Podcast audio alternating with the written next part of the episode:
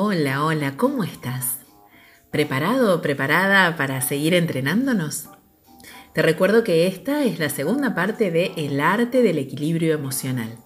Así que si aún no escuchaste la primera, donde abordamos dos de las cinco disposiciones emocionales, estabilidad y determinación, te sugiero que la busques en los canales de YouTube y de Spotify de Focus Desarrollo y que luego vuelvas aquí para seguir reflexionando, porque en esta segunda parte hablaremos de las disposiciones denominadas apertura, flexibilidad y centramiento. Soy Sol Kaesbach, socia fundadora de Focus, y tal lo prometido, te voy a seguir ofreciendo herramientas para que consigas alcanzar un estado de equilibrio, de armonía interior y con tu entorno. Muy bien, vamos a reflexionar sobre la apertura. La apertura es la energía disponible para dar y recibir amor, explorar nuevos senderos, escuchar y comprender a uno mismo y a los demás. Es la disposición corporal que nos lleva a las reconciliaciones, la que mm, abre el camino del entendimiento, de la hospitalidad, de la paz, de la ternura. Las personas la manifestamos claramente con acciones creadoras de vida. Al igual que el agua es esa parte de nosotros que fertiliza, que purifica, que depura. La apertura es una energía dispuesta para la comunicación. Si estamos abiertos, tenemos más predisposición para escuchar, observar, esperar, guardar silencio, ceder, retroceder, aceptar, empatizar. La apertura nos facilita una gran conexión con las emociones, fundamentalmente con aquellas relacionadas con el placer. Como la apertura está vinculada con la expansión, vas a poder notarla en el cuerpo cuando te concentres en abrir el pecho, el plexo solar, la zona del esternón. Cuando estires y entres la columna y lleves los hombros hacia atrás y también hacia atrás levemente traslades el peso del cuerpo. Próbalo. Libera los músculos de tensión y hace movimientos lentos y delicados. Respira por la boca moviendo el abdomen y habla en tonos suaves, a un volumen bajo y lento. Ahora bien, como te vengo indicando en cada caso, los excesos no son buenos. Con la apertura excesiva también tenés que tener cuidado, porque si estás incondicionalmente disponible para los otros, se puede caer, por ejemplo, en un deseo desesperado de reconocimiento o, de aprobación. Este exceso también puede bloquear el pedir, el recibir apoyo y afecto de los demás. A nivel emocional, las personas que son excesivamente abiertas suelen tener una visión de la vida muy relacionada con las emociones que están viviendo. Y eso les puede dificultar tomar distancia de las cosas para poder observarlas desde una perspectiva más global. ¿Se comprende? ¿Y cómo estás vos de apertura? Mira, cuando sientas que se te hace difícil trabajar en equipo o establecer una relación duradera y de confianza con los demás, o te sientas desinteresado por casi todo, o necesites un estímulo externo permanentemente para no caer en angustias, te sugiero que comiences a entrenarte para acceder a una disposición de apertura. Y para eso, acá va un regalo. Un nuevo ejercicio que te va a servir para realizar cuando sientas que te falta un poquito de apertura en tu vida. Va, de pie, piernas separadas, un poco más que el ancho de las caderas, rodillas flexionadas, peso del cuerpo en los talones, brazos separados al lado del cuerpo, con las palmas de las manos hacia arriba, la cabeza inclinada hacia un lado y una leve sonrisa en la cara. Dale.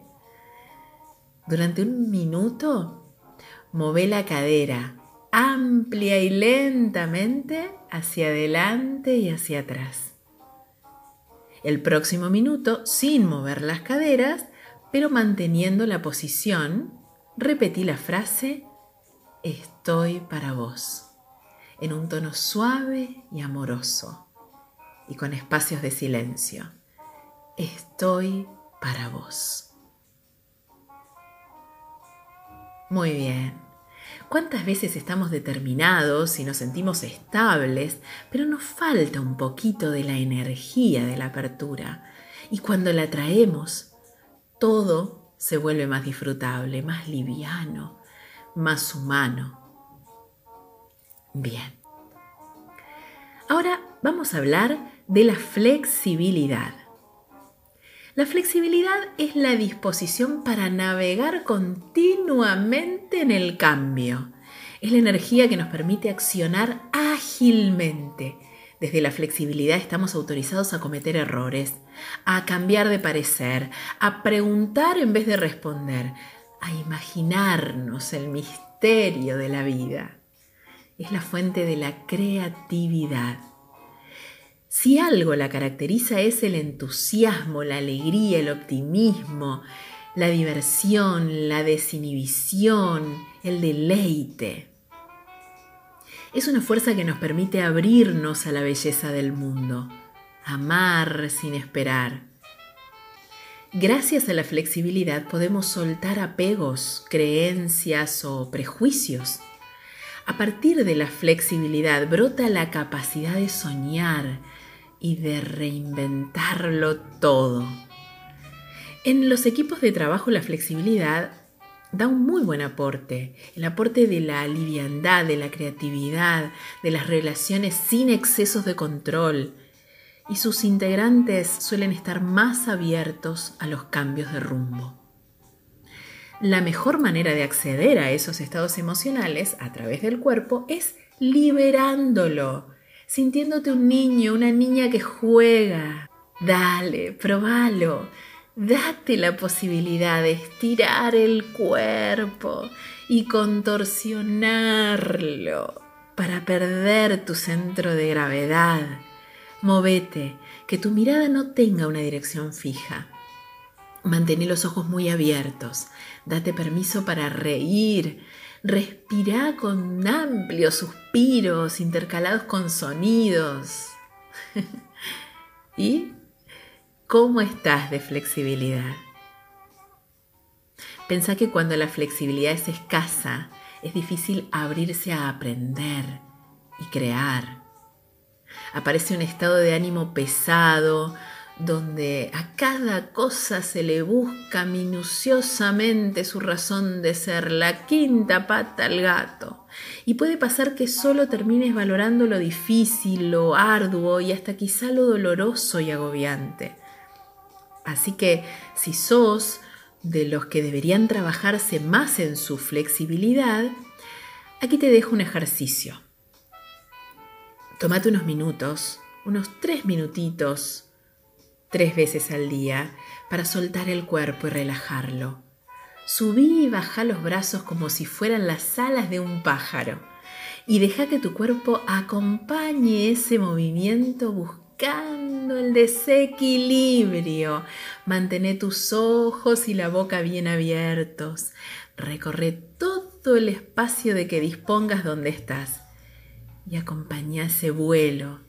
Cantate algo aunque desafines, no importa. Y en un momento que lo sientas, grita la frase, te invito a jugar. sí, dale, qué lindo, sin vergüenza. Y que los vecinos crean que estás loco. Pero aquí también te voy a pedir que tengas ojito. Porque como podrás imaginarte, cuando es excesiva la flexibilidad, podés caer en la ociosidad o en la cobardía ante situaciones difíciles. Cuando no controlamos la flexibilidad, podemos sentir una adicción, por ejemplo, por las cosas novedosas y tener dificultad para tomar la vida seriamente. Cuando no le ponemos el freno justo a la flexibilidad, podemos tener problemas para convertir sueños en realidad. Y suele haber un enamoramiento por proyectos que carecen de una base sustentable. En desarmonía, es decir, cuando la flexibilidad es exagerada, muchas personas suelen perder el valor de la palabra empeñada y otras hasta se sienten incapaces para establecer relaciones o, compromisos. ¿Se comprende? Bien, hasta aquí vimos cuatro disposiciones. Estabilidad, determinación, apertura y flexibilidad. Generalmente tendemos a preferir una de estas disposiciones o hacemos un mix gradual de ellas, pero lo ideal es hacer una combinación equilibrada, lo cual es todo un arte que implica entrenamiento, paciencia, voluntad, calma. La misma que tiene Kokei Mikuni, ese joven escultor del que te hablé en la primera parte de los encuentros, ¿te acordás? Que con mucha perseverancia va buscando el equilibrio de las rocas. Para encontrarnos en los niveles justos de estabilidad, determinación, apertura y flexibilidad, es decir, para estar en equilibrio, tenemos que escuchar nuestra voz interior en cada momento, en cada circunstancia, porque ella nos dice cuál de las disposiciones nos está faltando y en cuál nos estamos excediendo. Y cuando hallamos la armonía, decimos que nace una quinta disposición, el centramiento, que es un estado en el que observamos todo el movimiento exterior desde nuestra quietud interior. Y nos damos cuenta que estamos centrados cuando el cuerpo está en la tensión precisa para el momento que se está viviendo. La emoción es justamente la adecuada y el lenguaje brota con palabras sabias, que salen del corazón y se crea un momento luminoso, mágico, y ese instante trasciende y se queda grabado para siempre. Sí, ya sé, te di ejercicios para acceder a la estabilidad, a la determinación, a la apertura y a la flexibilidad, y ahora querrás otro para estar en un estado de centramiento. Muy bien, aquí va. Date cinco minutos diarios para acostarte de espalda con las piernas estiradas, la punta de los dedos gordos de los pies en un suave contacto y las palmas de tus manos hacia arriba. Concéntrate en tu respiración. Saca todo el aire y comienza una secuencia de siete respiraciones completas. Inspira en siete tiempos, contene tres tiempos y solta el aire en siete tiempos. Así siete veces. Para finalizar, estira toda la musculatura del cuerpo durante un minuto, despacio para no dañarte. Y mientras te vayas aflojando lentamente, invoca tu estabilidad para tener seguridad y disfrutar del estado presente. Invoca tu determinación para ir tras tus objetivos con convicción. Invoca tu apertura para reconocerte y reconocer a los demás en tu camino. E invoca tu flexibilidad para adaptarte a lo necesario sin sufrimiento. Y recién después de esta práctica estarás en condición de entrar en acción centradamente. Las disposiciones corporales forman parte de la metodología de aprendizaje experiencial de Focus, porque estamos convencidos de que a través de dinámicas de movimientos del cuerpo se puede generar coherencia con las emociones, el lenguaje y la conducta. Y esto es algo que podrás descubrir en nuestras formaciones. Pero hoy, hasta aquí llegamos que el equilibrio sea contigo.